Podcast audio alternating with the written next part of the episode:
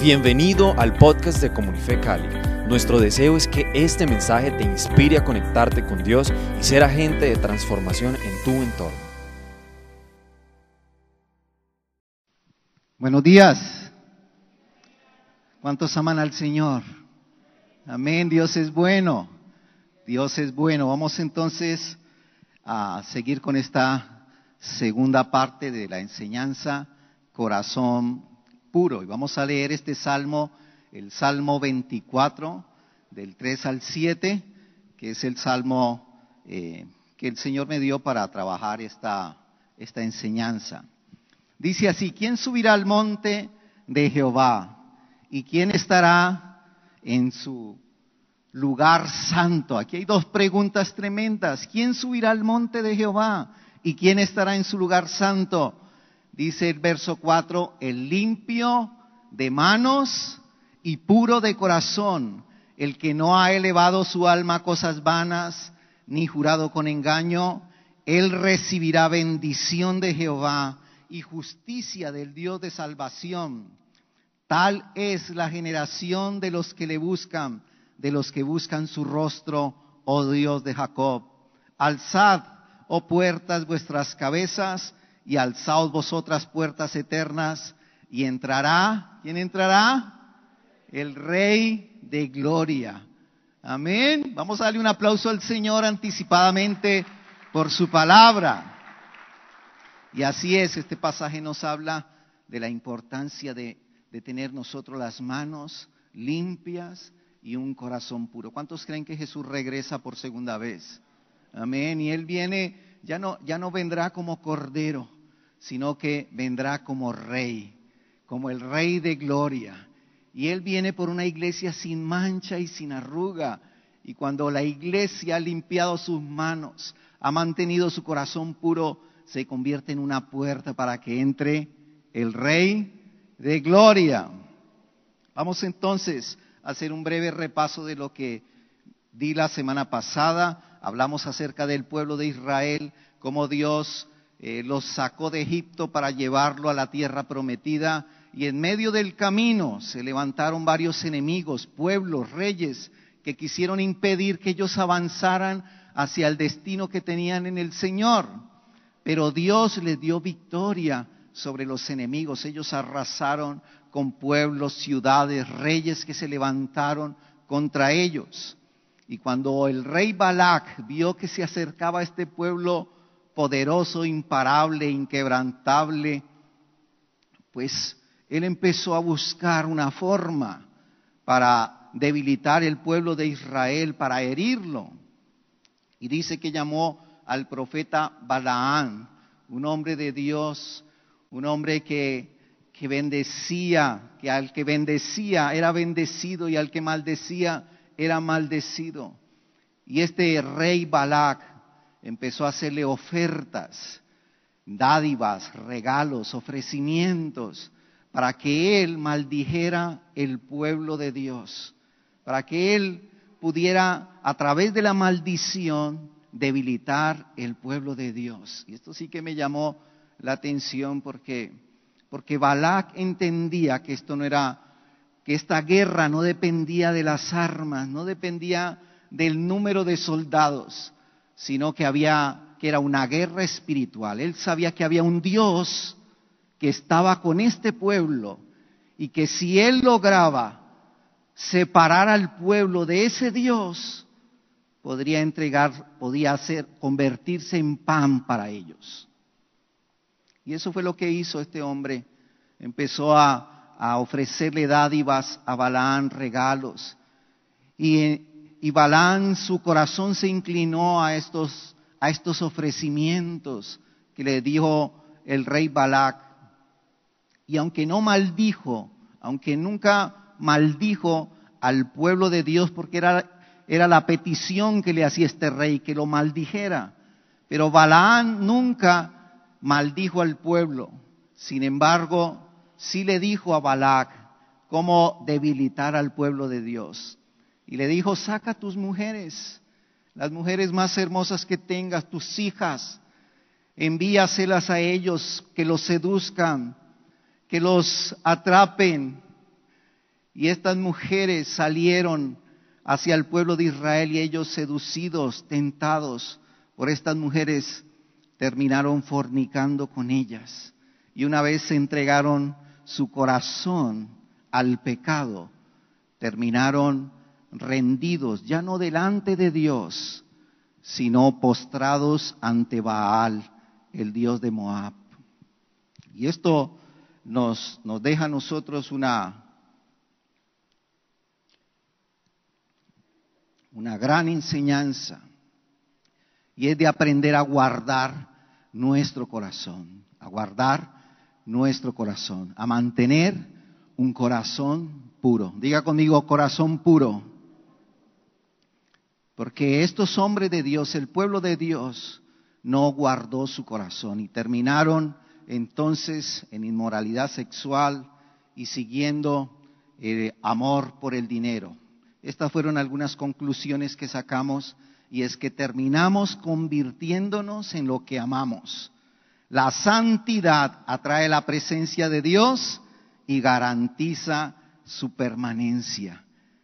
Y la tercera conclusión que sacamos es, no aceptes la oferta del diablo, la gloria de Dios es que es mejor.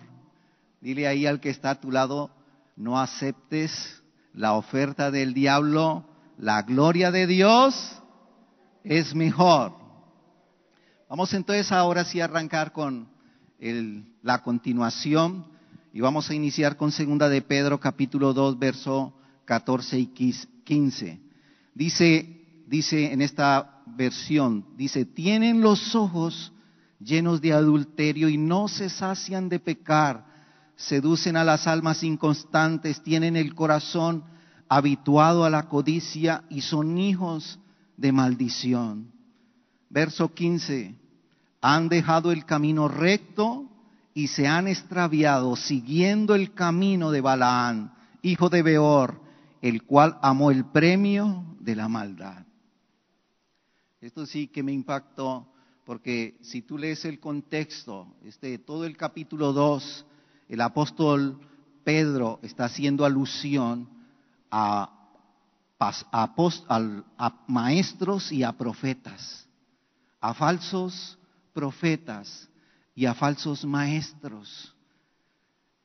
Y ahí dice, mira cómo dice iniciando este capítulo, pero hubo también falsos profetas entre el pueblo, como habrá entre vosotros falsos maestros, que introducirán encubiertamente herejías destructoras y aún negarán al Señor que los rescató atrayendo sobre sí mismos destrucción repentina. Y si tú lees el verso 12, dice, pero estos hablando mal de cosas que no entienden como animales irracionales, nacidos para presa y destrucción, perecerán en su propia perdición, recibiendo el galardón de su injusticia, ya que tienen por delicia el gozar de deleites cada día. Estos son inmundicias y manchas, quienes aún, aún mientras comen con vosotros se recrean en sus errores. Mira, mira cómo el apóstol Pedro se refiere a estos hombres, a estos hombres líderes, falsos, falsos maestros, falsos profetas. Sin embargo, finalizando en el verso 14 y 15 dice, han dejado el camino recto y se han extraviado siguiendo el camino de Balaán. ¿Qué me dice esto? Me dice que estos hombres eran hombres que caminaban rectamente, eran profetas limpios, puros, eran maestros con un corazón puro, eran líderes que caminaban rectamente, que caminaban en justicia, que un día caminaban con un corazón limpio, pero que un día descuidaron su corazón. Un día le dieron lugar a los deseos de la carne en su corazón. No velaron por guardar su corazón y se extraviaron. Y aquí dice en este pasaje, dejaron el camino recto y se han extraviado siguiendo el camino de Balaán, el cual amó el premio de la maldad. ¿Qué me, qué me está hablando esto, amado? De que, de que tenemos una, una responsabilidad delante de Dios y es la de guardar nuestro corazón. Tenemos la responsabilidad delante del Señor de caminar en integridad, en caminar por un camino recto y justo. Porque estos hombres un día caminaron por ese camino, sin embargo, terminaron extraviándose. Necesitamos nosotros entonces caminar en esa integridad. ¿Cómo mantener el corazón puro? Y esta va a ser la aplicación para, para nosotros mantener este, el corazón puro. Con mi esposa juntos, eh, como pastores, trabajamos en el área de restauración y yo me he dado cuenta de esto, que, la, que las dos razones principales por las cuales se pide consejería tiene que ver uno con el área económica y el otro con el área sexual.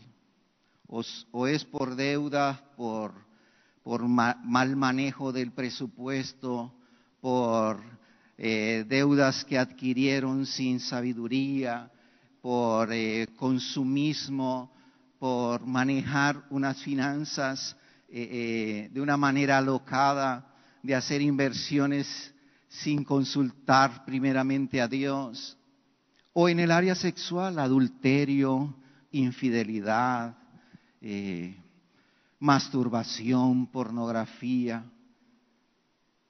Y, yo creo que necesitamos ahora que el pastor Francisco hablaba de esta semana, que tradicionalmente eh, se hace remembranza de la obra de Jesucristo en la cruz, la cual llevó todos nuestros pecados esta semana que es de introspección, de mirar hacia adentro, que podamos nosotros venir hoy al Señor y evaluar cómo estamos delante de Dios, cómo estamos nosotros, cómo está nuestro corazón delante del Señor. ¿Cómo mantener entonces un corazón puro? Voy a hablar estos eh, seis puntos rápidamente. Confiesa, odia el pecado, renueva tu mente, adora, levántate, y regocíjate. Si tú estás tomando nota, puedes escribir estos seis puntos. Confiesa, odia el pecado, renueva tu mente, adora, levántate y regocíjate. En Ezequiel capítulo 36, verso 26 dice esto.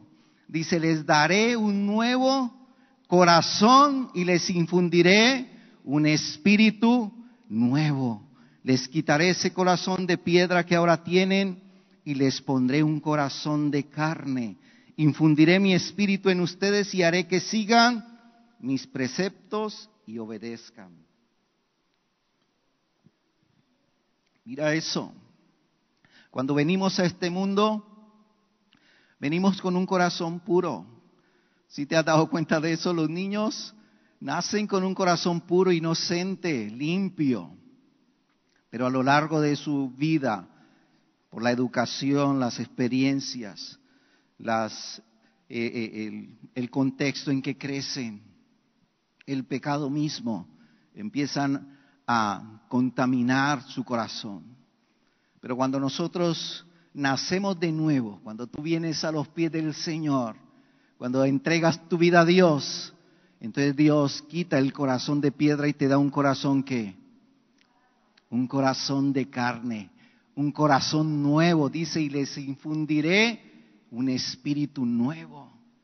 Por eso es que cuando nacemos de nuevo, amado, tú, tú pides perdón con facilidad, tú perdonas a otros con tranquilidad, tú reconoces abiertamente tus errores, tus pecados, tus faltas. Tú amas a tu hermano, amas a tu esposa, amas hasta la suegra, amas a todos, porque naciste de nuevo, recibes consejo, recibes dirección con facilidad, porque Dios, cuando entregamos nuestra vida al Señor, Dios nos da un corazón nuevo. ¿Te has dado cuenta de eso? ¿Usted recuerda cuando nació de nuevo? Cuando inició ese primer amor con el Señor. Usted quería pasar tiempo con la escritura, quería venir a los servicios, quería servir a Dios, no tenía prejuicios, había inocencia en su corazón.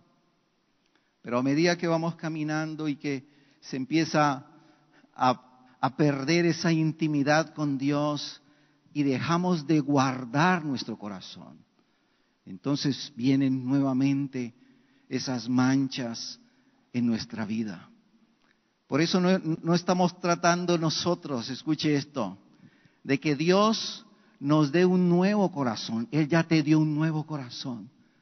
Nuestra responsabilidad es guardar la pureza del corazón que Dios te ha dado. ¿Está aquí conmigo? No estamos tratando de alcanzar algo que ya Dios nos dio. Él ya nos dio un corazón nuevo, puso su espíritu en nosotros. Ahora somos nosotros quien tenemos que guardar el corazón puro que Dios nos ha dado. Entonces, ¿cómo mantener un corazón puro? Lo primero que debes hacer es confiesa el pecado. Diga conmigo, confesar. Debemos confesar nuestros pecados. Un corazón puro es transparente con Dios y con los demás. El único pecado que Dios no perdona es el que no se confiesa.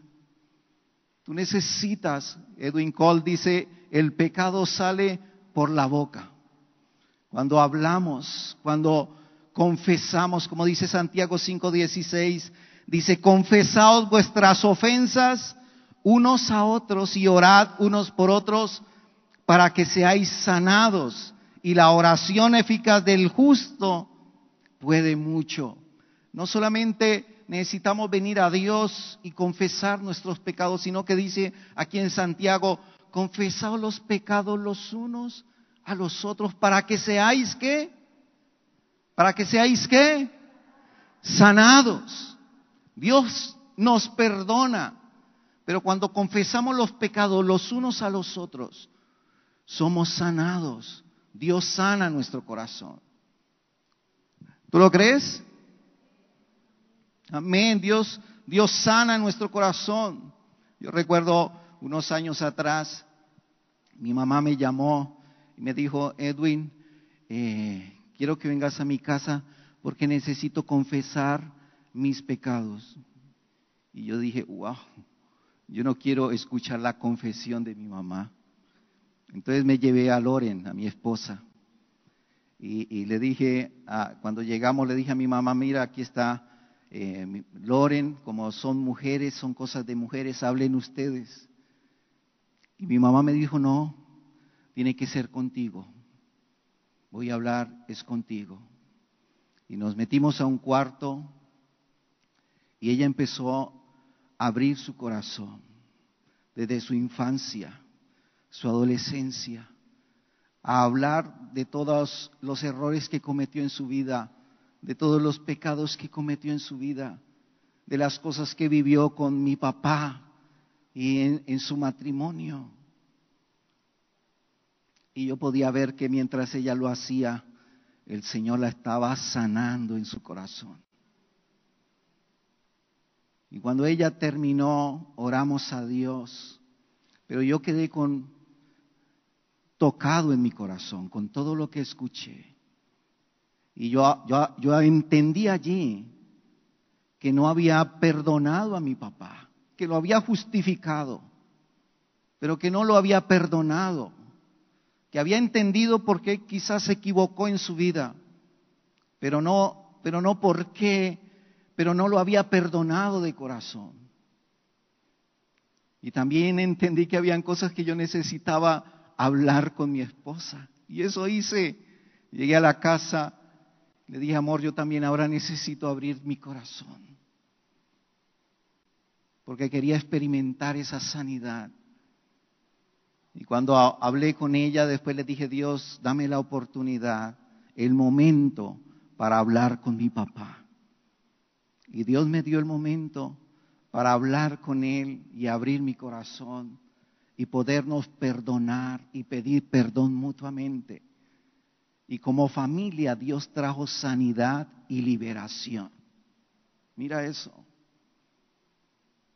Y cuando estaba preparando este tema, el Señor me decía esto, Dios quiere sanar familias. hay, hay secretos, cosas guardadas en las familias que se han estado tapando por años, de las cuales no se hablan y por eso les cuesta trabajo mirarse a los ojos, les cuesta trabajo como esposos sostenerse en la mirada, porque es importante que podamos nosotros confesar, sacar a la luz para ser sanados. ¿Tú lo crees? Necesitamos limpiar nuestro corazón. No podemos seguir tapando, ocultando. Efesios 4:25 dice, por lo cual desechando la mentira, hablad verdad, cada uno con su prójimo, hablad verdad, porque somos miembros los unos de los otros equivocadamente para recibir aceptación de los hombres, terminamos escondiendo las áreas débiles y vergonzosas de nuestro corazón. Mira eso. Por, por buscar aceptación, por temor al rechazo, terminamos escondiéndonos bajo caretas de santidad. Pero necesitamos romper con estas caretas y poder hablar de nuestras áreas débiles. Si tememos a Dios, estamos interesados en agradar a Dios y deleitarnos en Él, que en nuestra propia reputación temporal. Si hay, si hay temor en nuestro corazón a Dios, entonces hablaremos, no nos estaremos preocupando por nuestra reputación que es temporal, sino para que sea Dios sanando y restaurando nuestro corazón. ¿Tú lo crees? El que teme a Dios está dispuesto a pasar por la muerte dolorosa que implica confesar al otro para agradar a Dios y liberarse de sí mismo. El que está solo con su pecado está completamente solo, amado. Por eso necesitamos nosotros de abrir nuestro corazón y el ánimo es que si Dios está mostrando algo en tu vida, puedas acercarte a tu esposa, puedas acercarte a tu esposo, puedas acercarte a tu líder, a tu pastor, para que podamos nosotros hablar de eso. No nos debemos horrorizar cuando se descubre un pecador entre los justos. No, esto no nos debe a nosotros horrorizar. Antes estar agradecidos con Dios de que está siendo sanado. Amén. Y la realidad es que todos somos pecadores. ¿Qué debo confesar? Debes confesar todo lo pasado y presente que todavía tiene poder para avergonzarte. ¿Qué debes confesar? Confesar todo, todo aquello que viene del pasado y que está afectando aún tu presente, que todavía te avergüenza Muchos por la vergüenza no pueden ni levantar su mirada, no pueden sostener una conversación. Pero necesitamos nosotros venir a Dios para que limpie nuestro corazón. La confesión del pecado pasado, especialmente del pecado sexual, tiene un efecto poderoso en reducir la fuerza de la lujuria. Amados, si alguno lucha en el área sexual, cuando, cuando, cuando tú puedes confesar, cuando tú vienes y confiesas, sacas a la luz, ese pecado pierde fuerza en tu corazón. Le estás quitando, le estás reduciendo el fuego, la gasolina a esa pasión. Por eso es importante que podamos nosotros venir a Dios. Lo segundo, odia el pecado y apártate de él. Hebreos 1.9 dice, has amado la justicia y aborrecido la iniquidad. Por eso Dios, tu Dios, te ha ungido con aceite de alegría sobre tus semejantes. No solamente necesitamos nosotros amar la justicia, sino aún aborrecer la iniquidad, el pecado. No, no puedes soltar aquello que amas. No vas a poder dejar a un lado, no puedes dejar atrás aquello que todavía amas en tu corazón. Por eso necesitamos pedirle al Señor poder aborrecer el pecado en nuestra vida. Que tú puedas aborrecer la iniquidad. Solo cuando puedas tú aborrecer te estarás alejando del pecado. Si no, siempre estarás allí consintiéndolo. Pero el, que aborrece el pecado huye del pecado, como José. José cuando estaba siendo tentado huyó porque ama la justicia y aborrece la iniquidad. Salmo 97, 10 dice, los que aman al Señor odien el mal, porque Él guarda la vida de sus fieles y los libra de la mano de los impíos. ¿Cuántos aman al Señor? Amado, si amas al Señor, debes odiar el pecado. Porque no se puede amar a dos señores. O amas al uno o aborreces al otro, eso dice la palabra. Entonces necesitamos, eh, eh, el aborrecer el pecado crea distancia del pecado.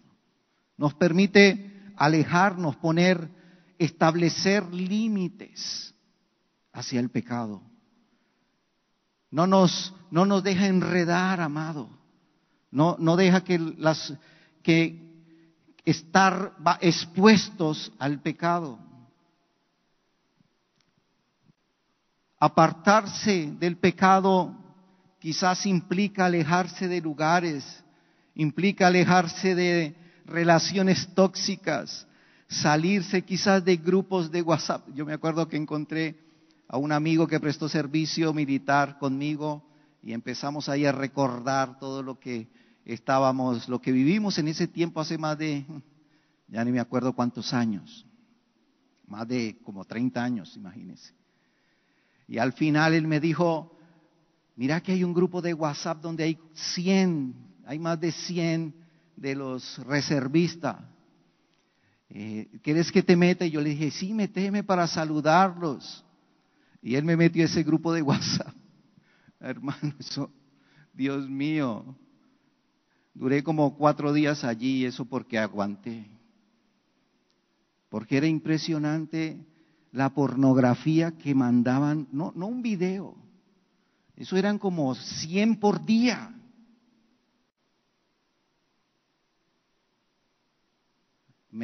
yo tengo mi celular sin, sin clave, mi esposa eh, lo tiene, mis hijos lo cogen.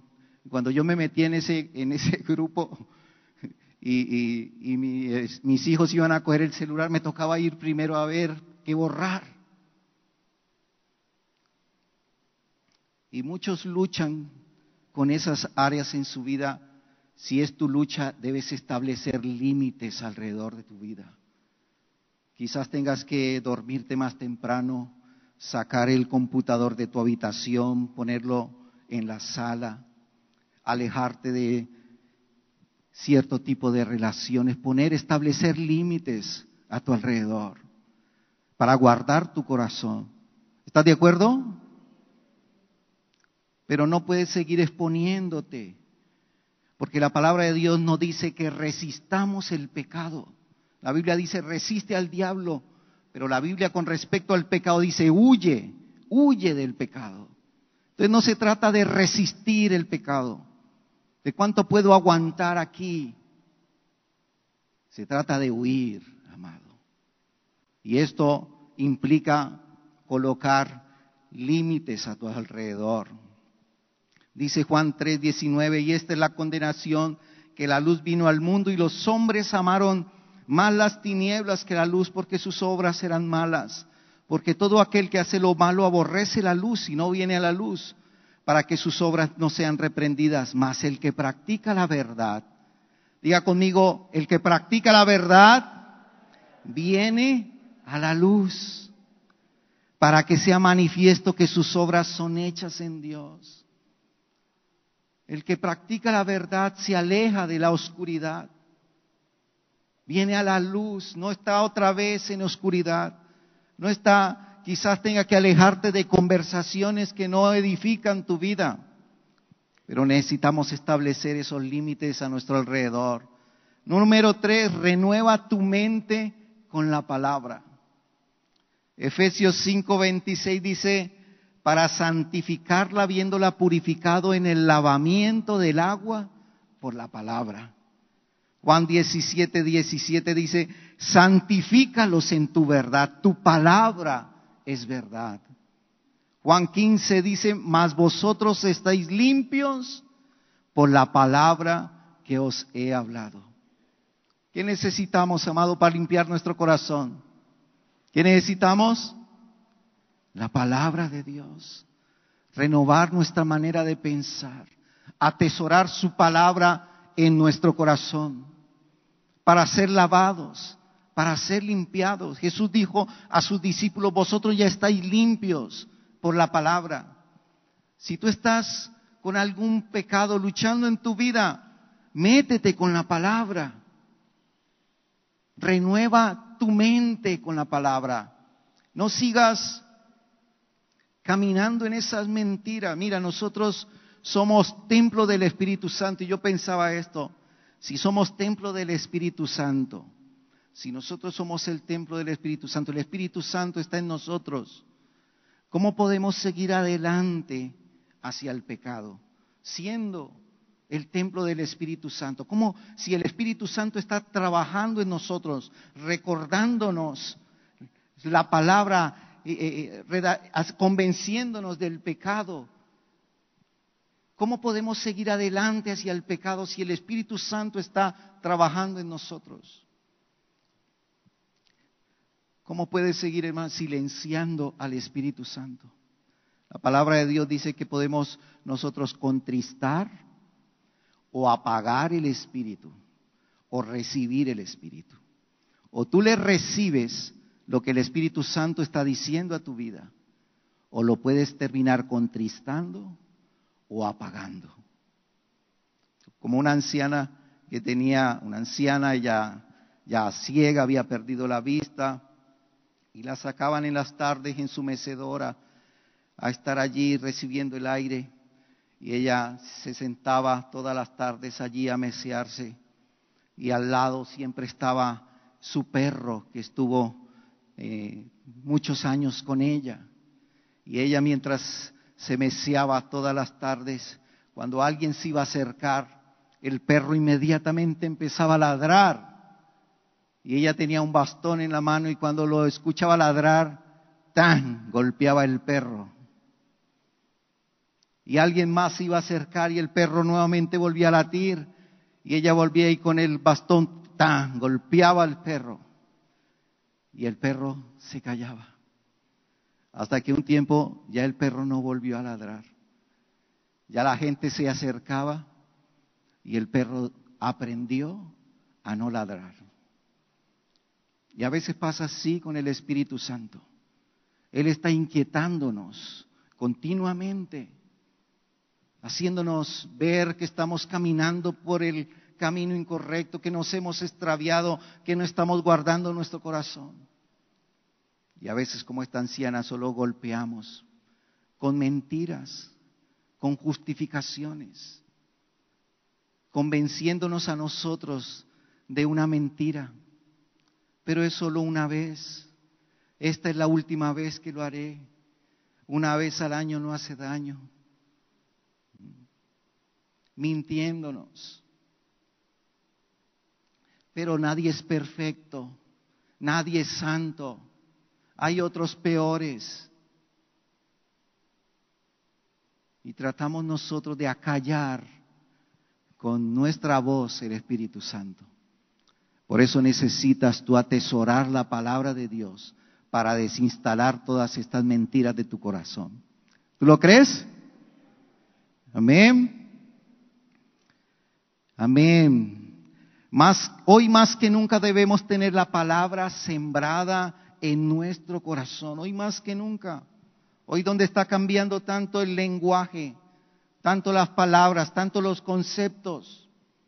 Hoy no se habla de adúlteros, sino de personas que tuvieron una aventura. No se habla del pecado, sino de debilidad. Hoy, hoy, hoy se está cambiando el lenguaje de todas las cosas.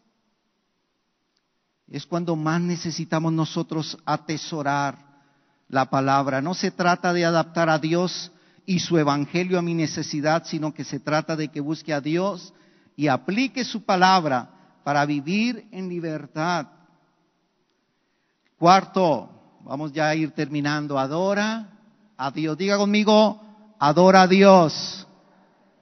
Adorar al Señor. Segunda de Corintios 3, 18 dice, mirando a cara descubierta como en un espejo la gloria del Señor, soy transformado de gloria en gloria, la misma imagen, como por el Espíritu del Señor. Mira, tú necesitas confesar el pecado, necesitas odiar y apartarte de él, renovar tu mente, pero necesitas convertirte en un adorador. ¿Está aquí conmigo? En un adorador. Segunda de Corintios dice, mirando a cara descubierta como en un espejo la gloria del Señor, soy transformado.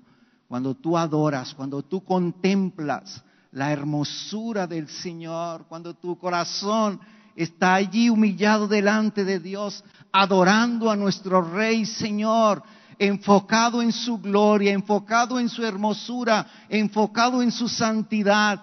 Mientras tú estás allí adorando al Señor, eres transformado en tu corazón como a la misma imagen, como por el Espíritu del Señor. ¿Tú lo crees? Necesitamos nosotros adorar a Dios, convertirnos en adoradores del Señor.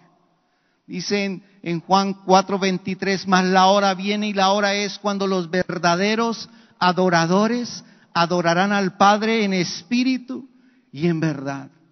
Si tú lees el contexto en que Dios, en que Jesús dice esta palabra, de que Él está buscando adoradores que le adoren en espíritu y en verdad, el contexto es la mujer que vino al pozo. ¿Recuerda esa mujer que venía, la mujer samaritana, que todos los días venía con su cántaro a sacar agua del pozo de Jacob?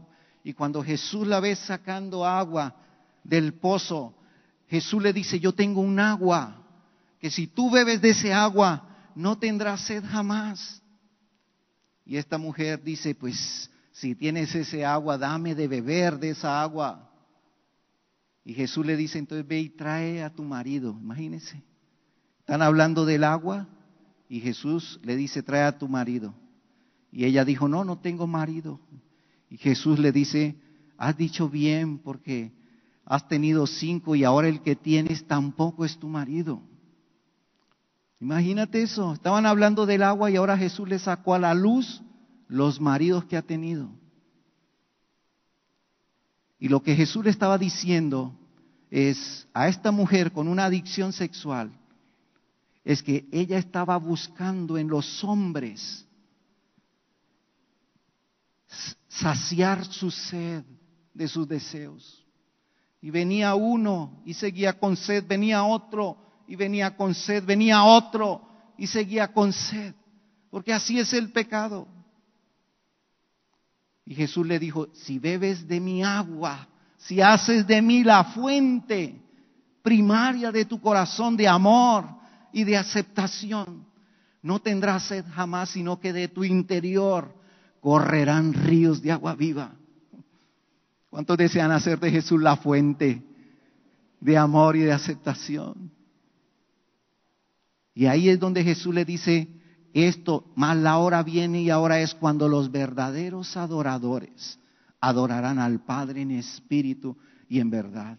Porque cuando tú haces de Jesús la fuente primaria, amado, tu corazón estará para Él adorando en espíritu y en verdad, sin vergüenza, en transparencia, en luz, con un corazón real y genuino delante de Él. ¿Cuánto lo creen?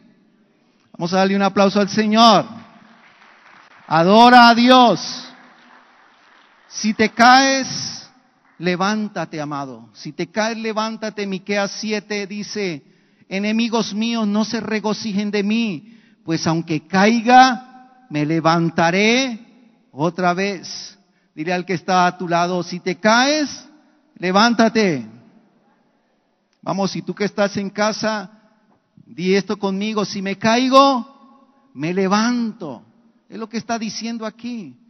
Los enemigos lo rodearon y querían verlo caer. Y cuando lo hicieron caer, dice, aunque me caiga, me levantaré otra vez. Aunque esté en oscuridad, el Señor será mi luz.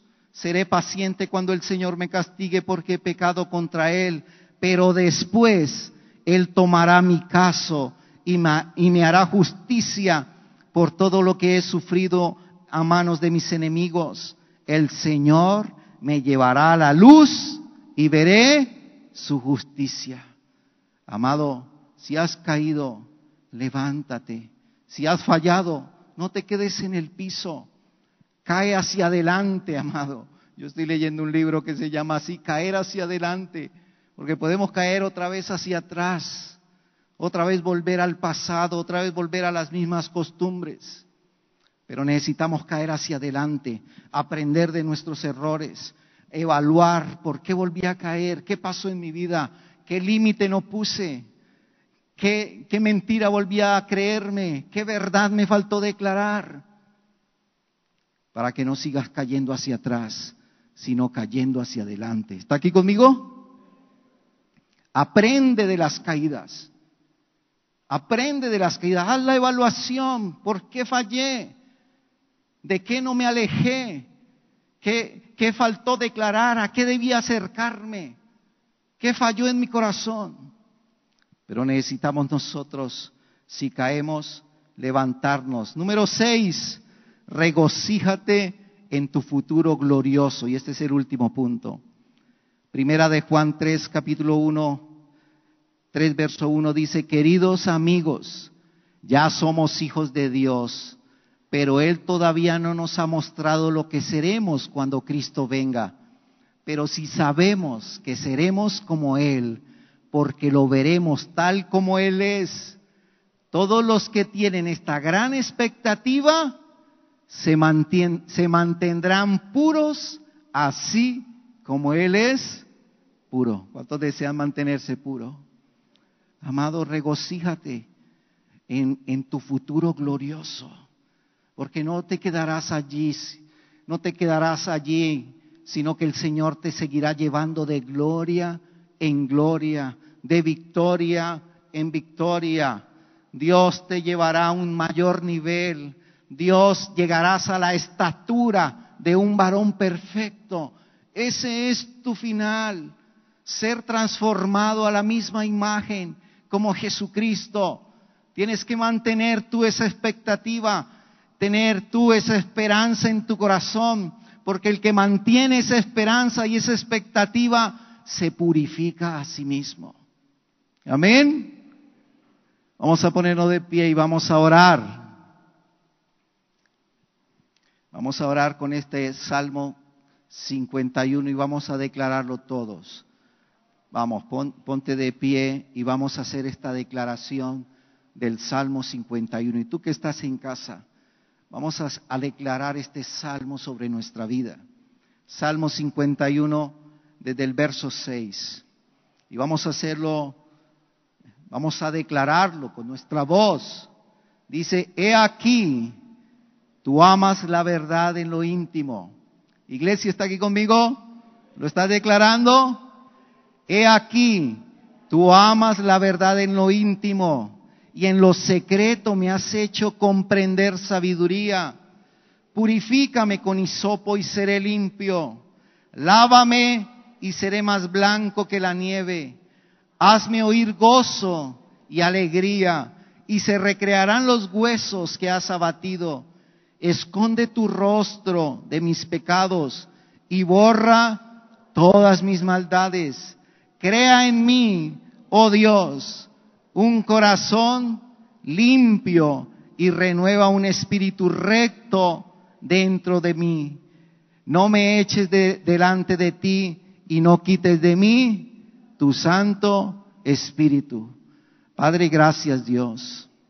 Gracias Señor porque necesitamos de ti, Espíritu Santo. Tú eres el que nos recuerda todas las cosas. Yo te pido en el nombre de Jesús que seas tú llevándonos por este caminar, Señor, de limpieza, de pureza, de mantener un corazón puro. Señor, ayúdanos, oh Dios, a ser conscientes de la responsabilidad que tenemos de guardar nuestro corazón, de no permitir, Dios, que cosas empañen tu obra, de que el pecado empañe, Señor, la obra tuya, Señor, en la cruz. Gracias te doy, Padre, porque tú nos limpias, tú nos lavas, tú nos purificas, tú renuevas un espíritu recto dentro de nosotros y creemos, Señor, que tu Espíritu Santo nos acompaña en este proceso en el nombre de Cristo Jesús. Amén y amén. Gracias, Señor.